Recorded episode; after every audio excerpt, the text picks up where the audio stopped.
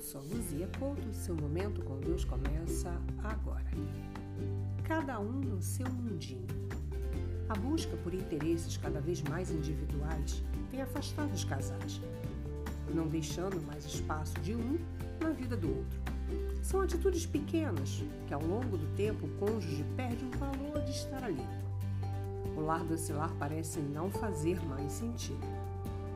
Na divisão, não há união. Isso atrapalha, divide a bênção estendida à sua família. E nessa situação, todos sofrem, principalmente os filhos. Na Bíblia está escrito em Éfeso, capítulo 5, versículo 23, que o homem é o cabeça da mulher, como Cristo é o cabeça da igreja. Calma, nós mulheres não ficamos para trás. Somos a coroa da nossa família, as guardiães. Busque você, marido, esposa, interesses comuns a todos. Não odeie a sua família, a sua casa. Junte todos à mesa para uma refeição. Em conversas, passem a planejar todos juntos algo como a compra de um eletrodoméstico.